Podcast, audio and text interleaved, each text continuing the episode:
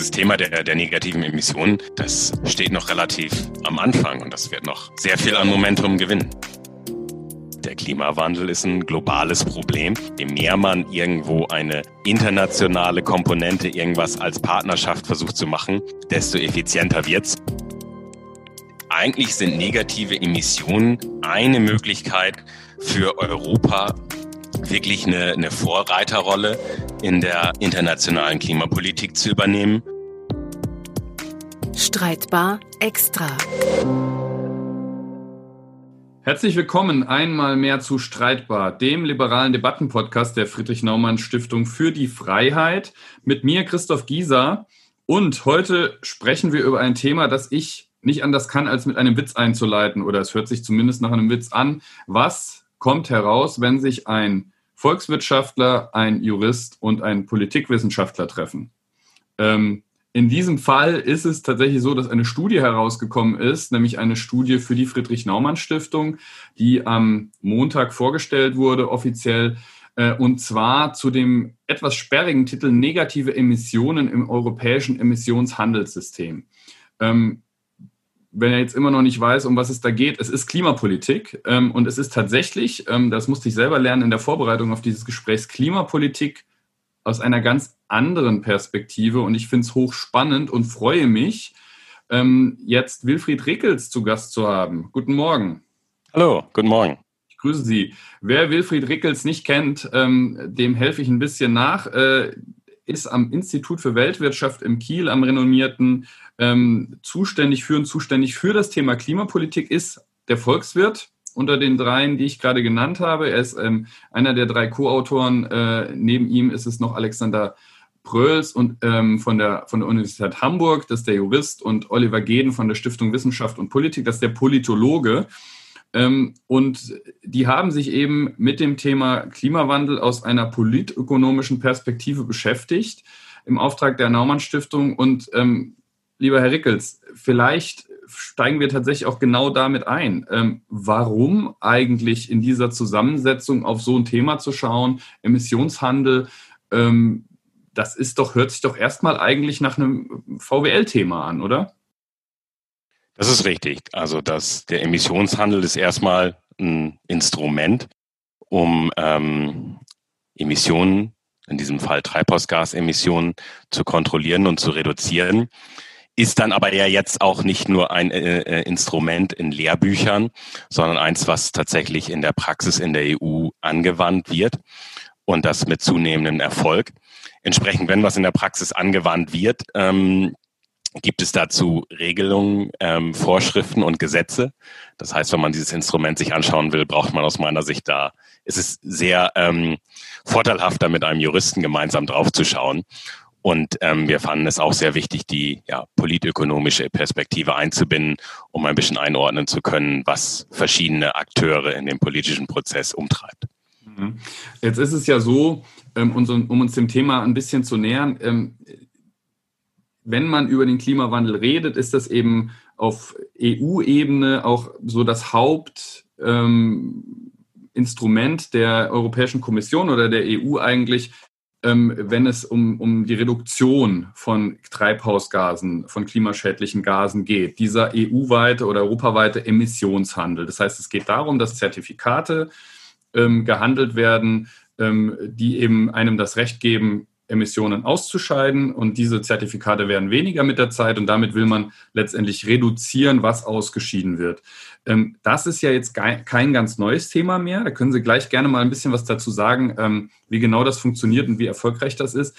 Aber es geht ja dann tatsächlich eben jetzt in dem nächsten Schritt ähm, um eine Erweiterung dieses Zertifikatehandels. darüber wollen wir jetzt gleich nachher sprechen warum braucht es denn überhaupt eine Erweiterung? Das ist vielleicht das, das wichtigste Thema vorab. Erstmal haben Sie den, den Emissionshandel da grundsätzlich gut erklärt. Ähm, dann muss man dazu sagen, dass äh, der Emissionshandel jetzt in der EU natürlich schon einige weitere äh, Elemente beinhaltet. Es gibt also einen Mechanismus, den nennt man die Marktstabilitätsreserve, wo Zertifikate temporär weggeschlossen werden oder dann auch sogar gelöscht werden. Das heißt, wir sind da schon, also es ist ein bisschen komplizierter als der reine Emissionshandel im Lehrbuch. Dann gibt es eine ähm, Vielzahl von Erweiterungen bei dem Emissionshandel, die zurzeit diskutiert werden. Ähm, zum einmal, ob man weitere Sektoren einbezieht, also zum Beispiel den Verkehrssektor. Dann ist die Diskussion, ob man die, die Rahmenbedingungen ändert, also in welcher Geschwindigkeit die Zertifikate, die jährlich ausgegeben werden, sinken, ob man das erhöht im Hinblick jetzt auf die neuen Ziele. Und eine mögliche Erweiterung, die dann auch irgendwann zu diskutieren ist, ist eben, wie man die CO2-Entnahme aus der Atmosphäre in diesen Emissionshandel integrieren kann. Hm. Also konkret, bis jetzt sprechen wir eigentlich immer oder haben immer gesprochen über die Frage, wie kann dieser Handel dafür sorgen, dass wir Ausstoß reduzieren?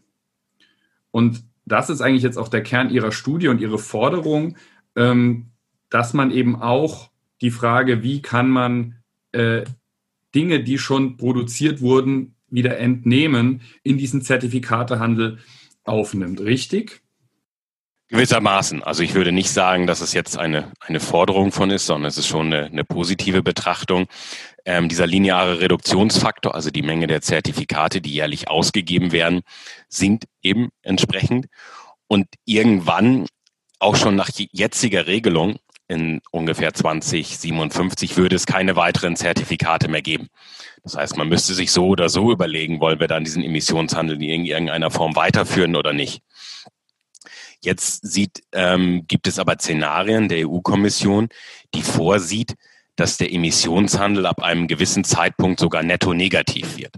Also nicht wie jetzt, im Moment hat er eine positive Menge an Emissionen, irgendwann hat er netto negative Emissionen und das in einem Handelssystem zu, zu organisieren.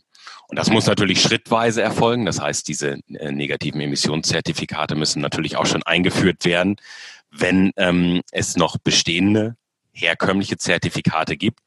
Und das sind so diese Fragen, mit denen wir uns beschäftigt haben. Jetzt, äh, jetzt muss ich aber doch mal fragen, also äh, wenn es irgendwann keine Zertifikate mehr gibt, dann wäre das jetzt von meinem Verständnis des Emissionshandels zumindest, dass die von diesem Zertifikatehandel betroffenen Branchen und Bereiche der, der Wirtschaft ähm, keine Emissionen mehr ausstoßen. Das kann ich mir jetzt ehrlich gesagt also ich kann mir vorstellen, dass wir irgendwann E-Autos haben. Ich kann mir vielleicht auch noch vorstellen, dass wir irgendwann äh, die, den Strom, der für E-Autos äh, genutzt wird, ähm, nachhaltig generieren. Dann kann ich mir auch vorstellen, dass es Bereiche gibt, ähm, wo eben keine Emissionen mehr ausgestoßen werden, wo das heute noch der Fall ist. Aber ich kann mir jetzt nicht vorstellen, dass zum Beispiel eine Autoproduktion, eine Stahlproduktion, eine Zementproduktion ähm, einfach keine CO2 oder andere Treibhausgase mehr emissioniert. Ähm, wie, wie, wie kann das denn sein, dass dann irgendwann keine Zertifikate mehr da sind? Also, dass keine Zertifikate mehr da sind, ist ja so vorgesehen. Ähm, aber erstmal zu, zu Ihrer ähm, inhaltlichen Frage. Wie sich da die Technologie entwickelt, ist natürlich unklar. Also es gibt natürlich durchaus ähm, viele Überlegungen, wie man auch ähm, Stahl CO2-emissionsfrei herstellen kann. Aber Sie haben recht, es gibt eben Branchen, insbesondere Stahl und Zement ähm, oder auch in der Chemie, wo einige Prozesse sind, wo es sehr schwer vorstellbar ist oder eben mit nur sehr hohen Kosten wirklich auch die letzte Menge der Emissionen, also man spricht häufig von diesen Residualemissionen, zu vermeiden. Das heißt, man müsste dann ohne irgendwie einen Ausgleich von negativen Emissionen entweder zwingend eine andere Technologie gefunden haben oder dann eben ja, diese, diese Aktivitäten einstellen, wenn es keine Zertifikate mehr gibt. Dann kommt da hinzu, dass Sie haben es ja auch gerade gesagt, andere Emissionen, wir, wenn wir über den Klimawandel sprechen, nicht nur in, an CO2 denken, sondern auch andere Treibhausgase und unter anderem eben die Emissionen aus der Landwirtschaft, die noch viel mehr, schwieriger ähm, auf Null zu bringen sind. Das heißt nicht, dass man ihn nicht reduzieren kann, aber eben auf Null. Und darum sieht ja die EU-Kommission vor, dass der EU ähm, Emissionshandel, wenn man so will, sogar mehr leisten soll, also netto negativ wird, um Emissionen aus anderen Bereichen, wie zum Beispiel der Landwirtschaft, dann zu kompensieren. Okay, und dann müssen Sie mir jetzt aber erklären, wie das denn denkbar ist. Also wenn ich wenn ich es richtig verstehe, müsste eben dann das, was weiter ausgestoßen wird, überkompensiert werden. Ähm, welche Wege gibt es dafür überhaupt? Also mir fehlt da so ein bisschen die Fantasie gerade. Also es gibt relativ viele Möglichkeiten, ähm, CO2 aus der Atmosphäre zu nehmen. Und die Natur macht das ja auch äh, in relativ großem Umfang. Sonst hätten wir schon ein weitaus ähm, größeres Problem mit dem Klimawandel. Ähm, die Ozeane und ähm, die, die Wälder, also die, die terrestrische Senke, nehmen ja ungefähr die Hälfte der, der CO2-Emissionen auf.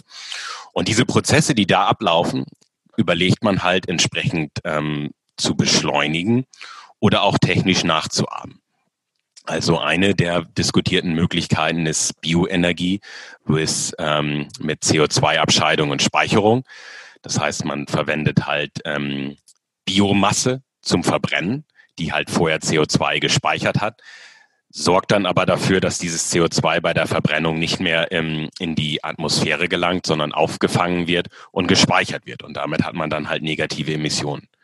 Eine andere Möglichkeit ist ähm, ein Prozess, den wir auch im Prinzip alle kennen, die natürliche Verwitterung, dass Gesteine ähm, ähm, halt CO2 binden und dabei ein bisschen zerbröseln, dass man den vereinfacht gesagt ähm, versucht extrem zu beschleunigen. Das ist dieses Direct Air Capture, ähm, wo ein, über eine ja, chemische Reaktion CO2 aus der Atmosphäre ähm, gezogen wird. Und zu beiden Technologien, die ich jetzt gesagt habe, gibt es halt auch schon Pilotanlagen ähm, zu diesem Bioenergie bis mit CO2-Abscheidung ähm, und Speicherung in, in, Großbritannien und in Schweden und dieses, ähm, diese direkte CO2-Entnahme unter anderem in Island und in der Schweiz. Mhm. Und diese beiden Technologien, Entschuldigung, wenn ich das noch zu Ende bringen darf, habe ich jetzt ähm, direkt als erstes genannt, weil die natürlich eine direkte Verifizierung der CO2-Entnahme erlauben und deshalb besonders relevant sind im Kontext des, des EU-Emissionshandels.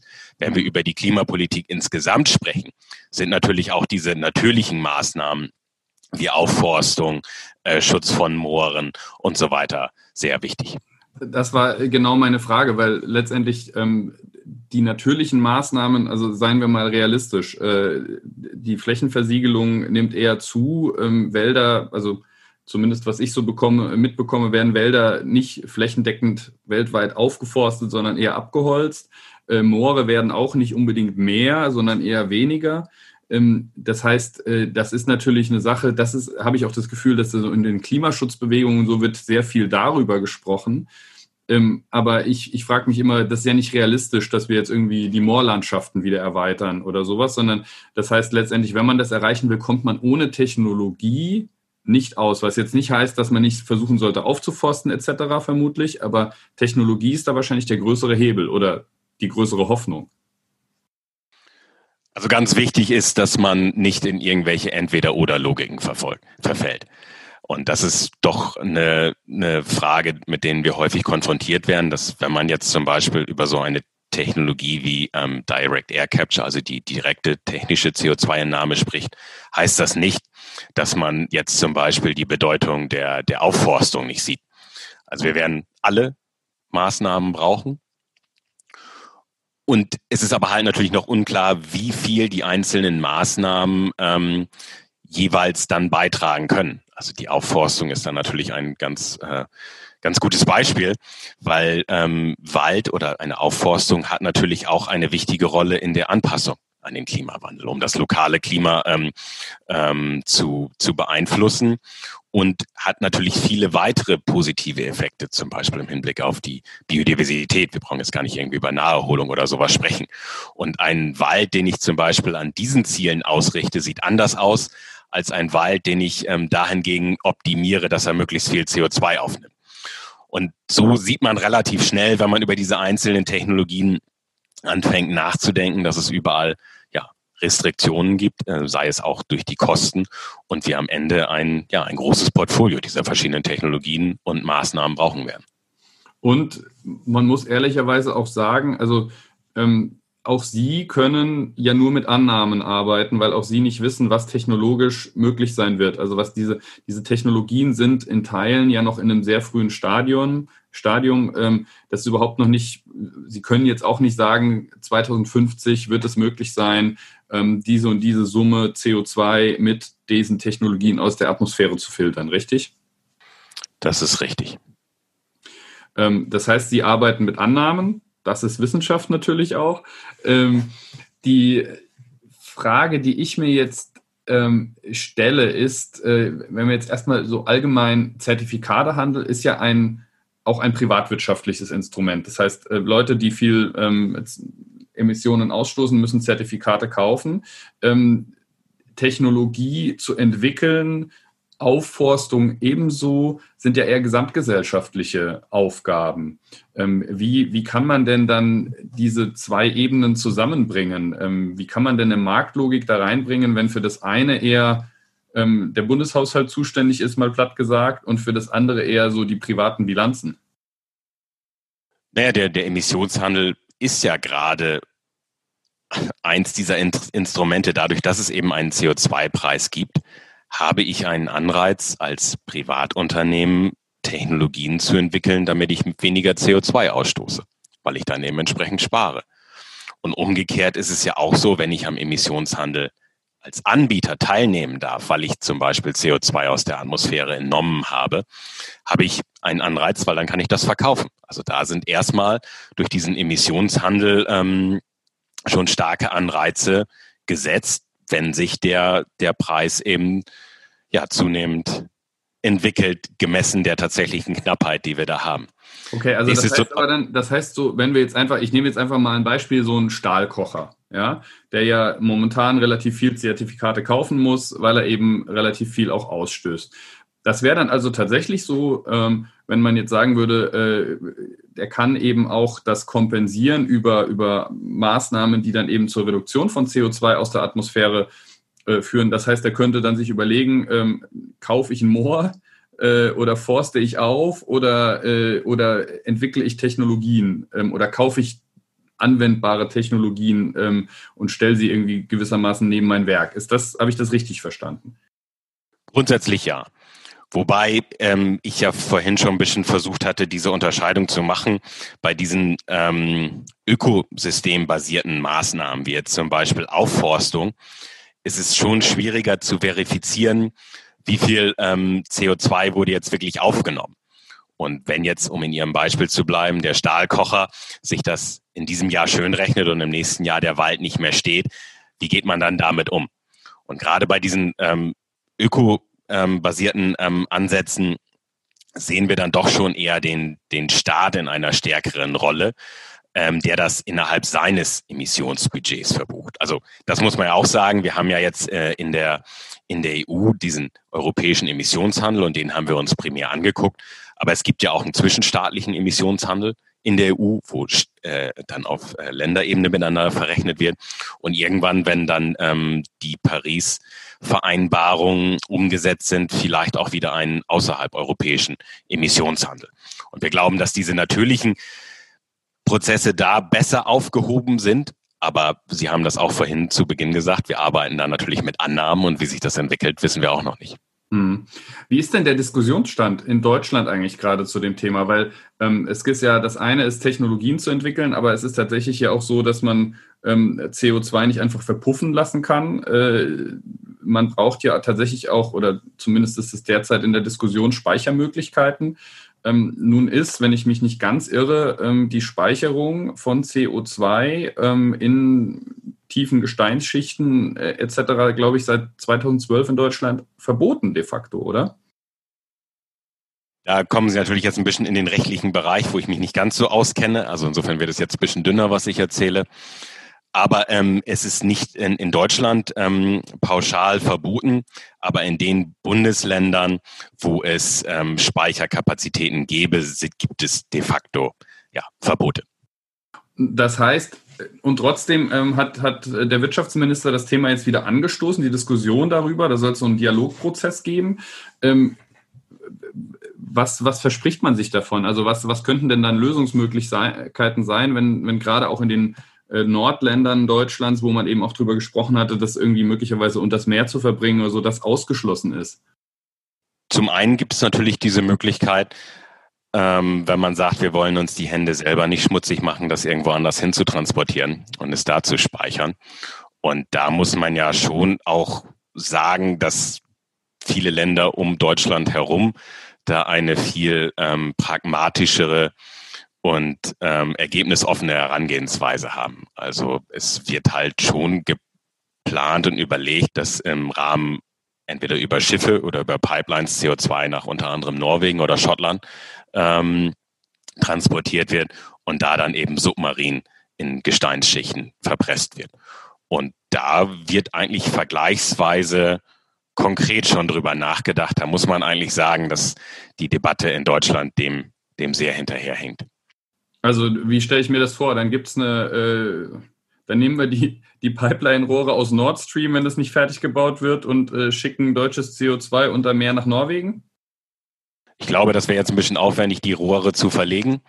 Und ähm, ich glaube auch, dass derzeit eine Schiffslösung favorisiert wird. Mhm. Aber grundsätzlich können Sie sich das auch so vorstellen, ja. Das heißt, also da wäre das tatsächlich dann auch eine europäische Lösung. Ne? Also das ist jetzt wirklich an der Stelle, wäre wär das ein konkretes Beispiel, wo man dann eben sieht, ähm, letztendlich die Erzeugung und die Abscheidung und auf der anderen Seite die Speicherung, das muss dann eben auch nicht automatisch mehr im Nationalstaat sein, sondern es könnte eben dann entsprechend europaweit oder vielleicht irgendwann mal weltweit gelöst werden. Ähm, ich glaube, das ist auch wichtig, glaube ich, bei diesem gesamten System, wenn man auf das Zertifikatesystem zurückkommt. Das könnte als nationalstaatliche Lösung alleine, glaube ich, kaum funktionieren. Es ist, glaube ich, die Stärke, die das ausmacht, ist, dass es zumindest europaweit funktioniert, oder? Ja, Ganz klar. Also ähm, ich meine, der, der Klimawandel ist ein globales Problem. Und ähm, je weniger man auf einzelstaatliche Lösungen schaut und je mehr man irgendwo eine internationale Komponente, irgendwas als Partnerschaft versucht zu machen, um ähm, desto effizienter wird's und eben auch bringt es überhaupt erst was. Wahrscheinlich müsste ich die Frage, die ich jetzt habe, dem Politikwissenschaftler stellen. Der ist aber nicht da, deswegen stelle ich sie Ihnen. Ähm, aber Sie sind ja auch Bürger dieses Landes und beobachten Debatten. Ähm, es ist tatsächlich so, ich meine, äh, Klimawandel, Klimadiskussionen haben wir nicht erst seit Fridays for Future verstärkt. Ähm, und es ist tatsächlich so aus meiner Perspektive, dass die dominanten Positionen, die man eben auch so in den großen Medien relativ regelmäßig liest, eben tatsächlich sehr, sehr einseitig sich um, die, um das Thema ähm, Vermeidung von äh, Emissionen dreht. Ähm, der Zertifikatehandel ist ein Thema, das hat man schon mal gehört, aber das ist jetzt nicht sowas, was man auf Seite 1 der lokalen Zeitung lesen würde. Ähm, und dann im nächsten Schritt sogar ähm, eben die, die Negativemissionstechnologien damit einzubeziehen, das ist ja eben das Thema, mit dem Sie sich beschäftigt haben, wie das funktionieren kann. Das habe ich tatsächlich persönlich, und vielleicht liegt es an mir, aber wirklich noch nicht gelesen. Ähm, jetzt muss man auch sagen, die Studie, ich habe es schon erwähnt, äh, ist am Montag erschienen. Ähm, sollte man sich mal anschauen.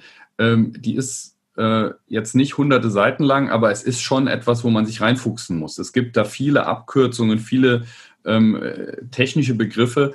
Ist das der Grund, dass es einfach ein komplexes Thema ist, dass es politisch kaum diskutiert wird? Also da kann ich kein, keine einfache Antwort drauf geben. Also man muss na, vielleicht vorweg sagen, diese, diese Erfordernis der, der negativen Emissionen, die ist jetzt für uns, die sich mit dem Thema beschäftigen, nicht neu.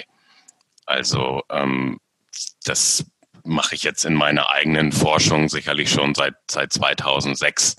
Gucken wir, wie kann man CO2 aus der Atmosphäre entnehmen, wie bindet man das in die Klimapolitik ein. Also insofern ist es jetzt für uns nicht überraschend.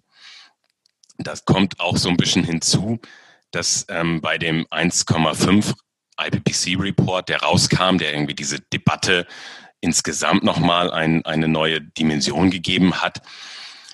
Also äh, Dieses, ganz kurz, 1,5 das Klimaziel, 1,5 Grad maximal oder dann 2 Grad und IPCC ist der Weltklimarat, wenn ich das richtig Genau, genau, ja, genau. Und ja, gut, gut, dass Sie das erklären.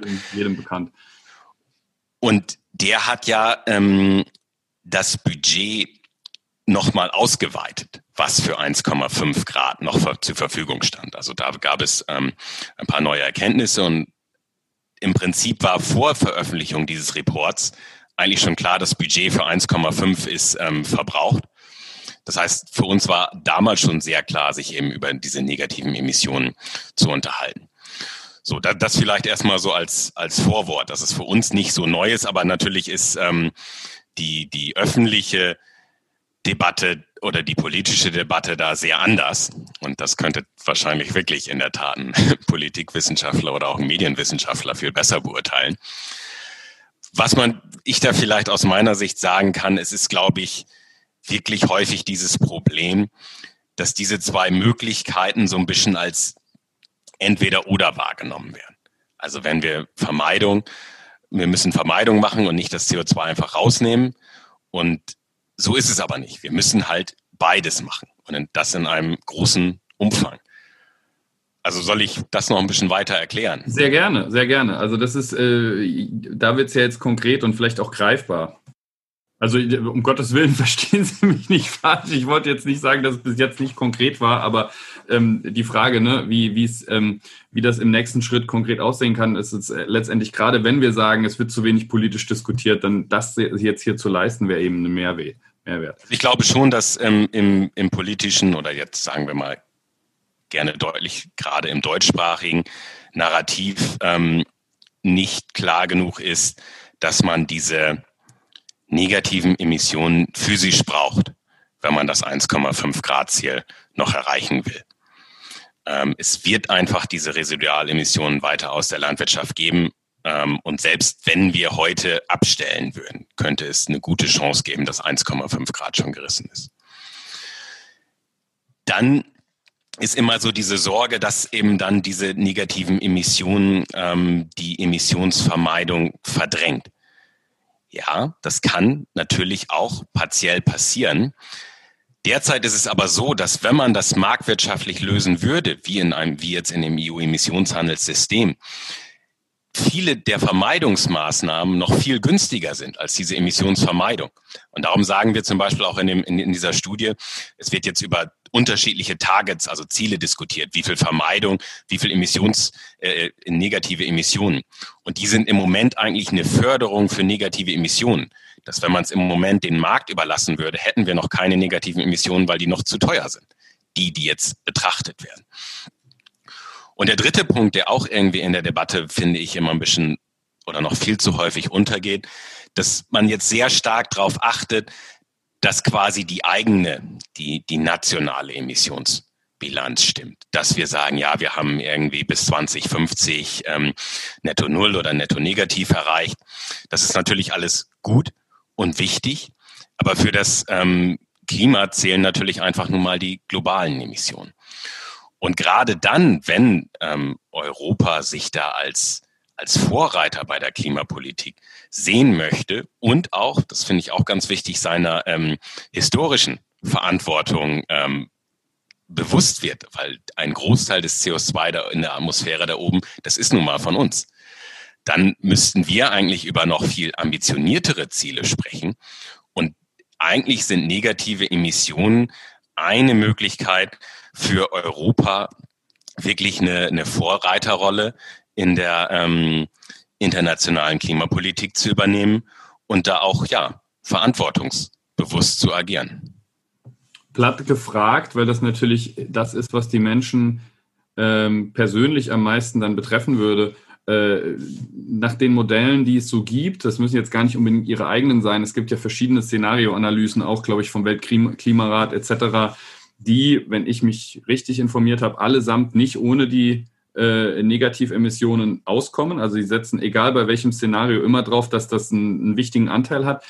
Ähm, ist es vorstellbar, dass wir faktisch ähm, über die Negativemissionstechnologien eine so starke Reduktion oder, oder äh, Rücknahme der, der oder Verwertung der Ausstöße hinbekommen, dass wir eigentlich so weiterleben können, wie wir es bis jetzt getan haben? Oder gibt es kein Szenario, in dem das ist, also mit Fernreisen, mit Auto, mit Verbrennern etc.? Nein, ähm, das, das Szenario gibt es nicht. Also es gibt natürlich weiterhin Möglichkeiten, dass Fernreisen ähm, äh, möglich sind, äh, weil man halt dann äh, emissionsarme oder CO2, ähm, CO2-freie Kraftstoffe zum Beispiel verwendet. Aber es ist nicht so, dass diese negativen Emissionen im Ansatz ausreichen werden, dass wir uns dann bei der Vermeidung um nichts mehr kümmern müssen. Nein. Okay. Das ist ja auch eine wichtige Botschaft, wenn wir über das Thema sprechen, dass das eine nicht ohne das andere geht, faktisch. Ähm, aber ich verstehe Sie schon richtig, dass Sie, dass Sie fordern würden, ähm, dass dieses Thema äh, letztendlich Negativemissionen einen stärkeren Teil der Debatte auch einnimmt in Zukunft. Es fordern, also ich, ich beobachte ja primär ähm, und da sieht man, finde ich schon. Dann, dann sagen wir ableiten aus dem, was Sie beobachten. Man kann auf jeden Fall ähm, ableiten, dass ähm, da europäische Partnerländer gegeben der Problemstellung zu einem deutlich ähm, effizienteren Vorgehen kommen, als wir es tun. Das Schöne ist, ich sehe sie ja, während wir das aufnehmen und ich sehe, wie sie verschmitzt lächeln äh, auf der Suche äh, nach den richtigen Formulierungen. Ähm, das äh, bleibt ansonsten unseren Hörern etwas verborgen. Aber es ist schon klar, ich meine, ich möchte Sie auch jetzt nicht als Wissenschaftler hier auf politische Ableitungen oder Forderungen festnageln. Ähm, also ich würde es gerne, aber ich werde es nicht tun natürlich. Ähm, aber es ist natürlich, ne, wir wollen das irgendwie so ein bisschen greifbar machen. Ich weiß, dass Wissenschaftler eine andere Aufgabe hat.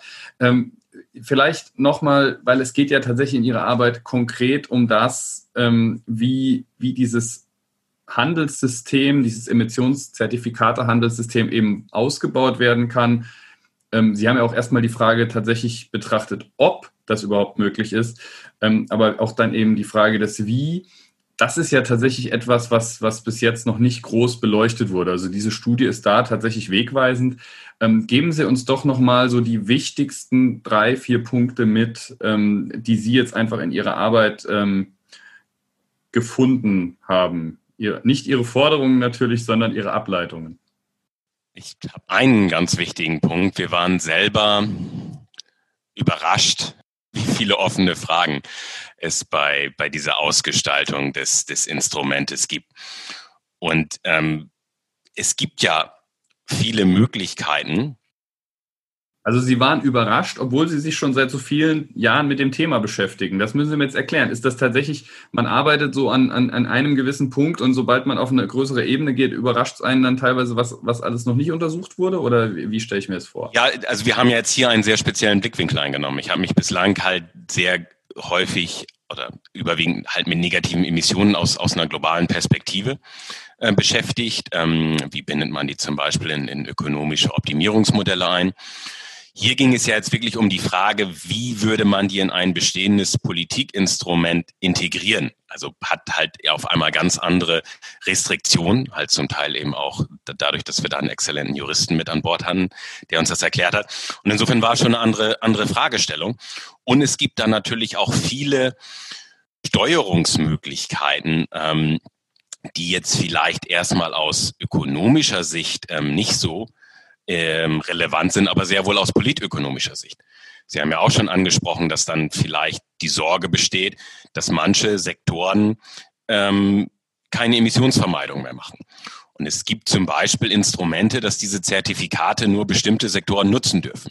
So eine Regelung haben wir jetzt heutzutage schon im EU ETS.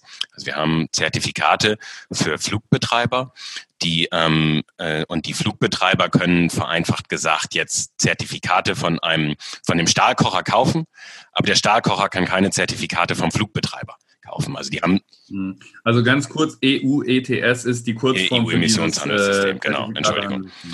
Ähm, und so gibt es halt sehr, sehr viele Detailfragen, die wir auch, auf die wir gestoßen sind und wo man dann wirklich sagen muss, ja, da, da muss, muss jetzt anfangen, die dann auch die, die Politik und, und andere Wissenschaftler zu, äh, drüber zu diskutieren, was ist jetzt sinnvoll für die Integration. Also ähm, das heißt, die Politik hat eine Hausaufgabe, aber Sie würden tatsächlich auch sagen, auch ähm, die Wissenschaft, äh, da sind noch Lücken, die gefüllt werden könnten und müssten.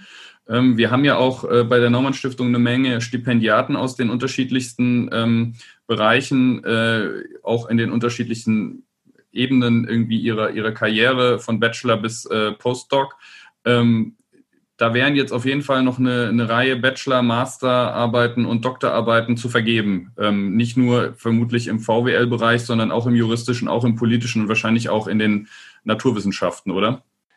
Ja, Jetzt ähm, bei dieser Frage der Integration in das UETS äh, naturwissenschaftlich etwas nachrangig, aber man braucht natürlich irgendwie immer äh, naturwissenschaftliche Expertise, um die verschiedenen Technologien beurteilen zu können.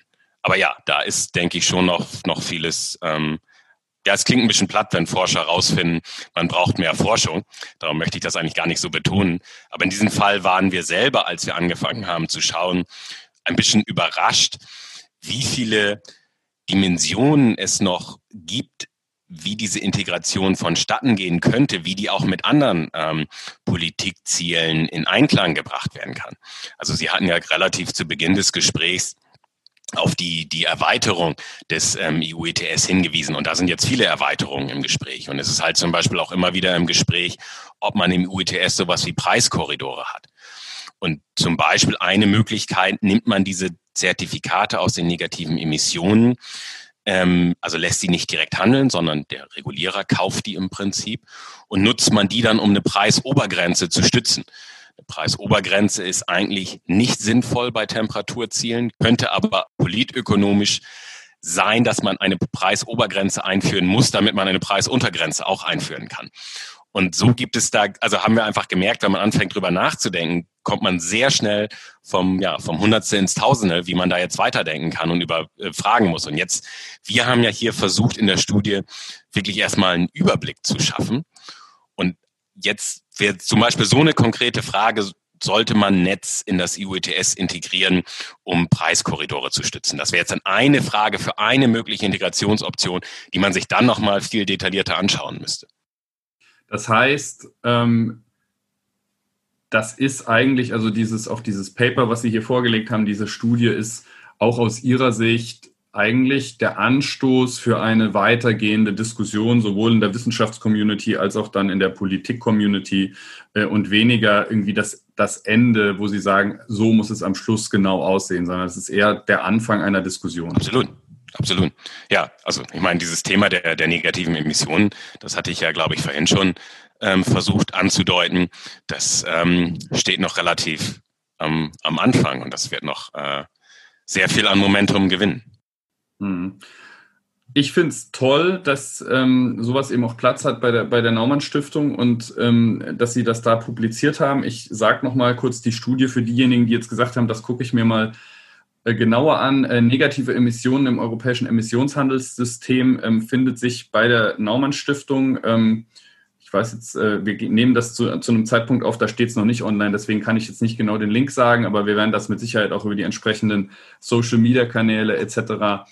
Ähm, verbreiten. Ähm, es ist vielleicht auch, ähm, ja, also da mit Sicherheit zu kriegen.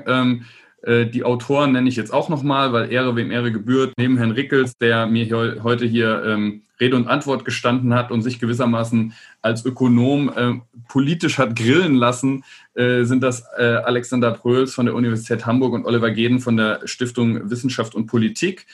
Und ähm, lieber Herr Rickels, Sie lächeln noch, das ist das Gute. Es war also gar nicht so schlimm. Nee, ganz so schlimm war es nicht, nein. Gut, wunderbar. Vielen, vielen Dank für Ihre Arbeit und vielen Dank auch, dass Sie sich heute die Zeit genommen haben. Sehr gerne. Und ähm, ja, ansonsten, ansonsten bleibt mir nur ähm, wieder allen zu danken, die heute dabei waren. Ähm, und äh, ja, einfach auch darum zu bitten, auch solche Diskussionen, die vielleicht jetzt nicht so nur aus dem Bauch raus auf Twitter-Kürze äh, ähm, herunterzufahren sind, sondern auch ein bisschen komplexer sind, ähm, denken Sie sich rein, diskutieren Sie mit. Ähm, ich glaube, das ist wichtig. Und das war es auch schon wieder mit Streitbar, dem liberalen Debattenpodcast der Friedrich-Naumann-Stiftung für die Freiheit. Mein Name ist Christoph Gieser und ich hoffe, wir hören uns bald.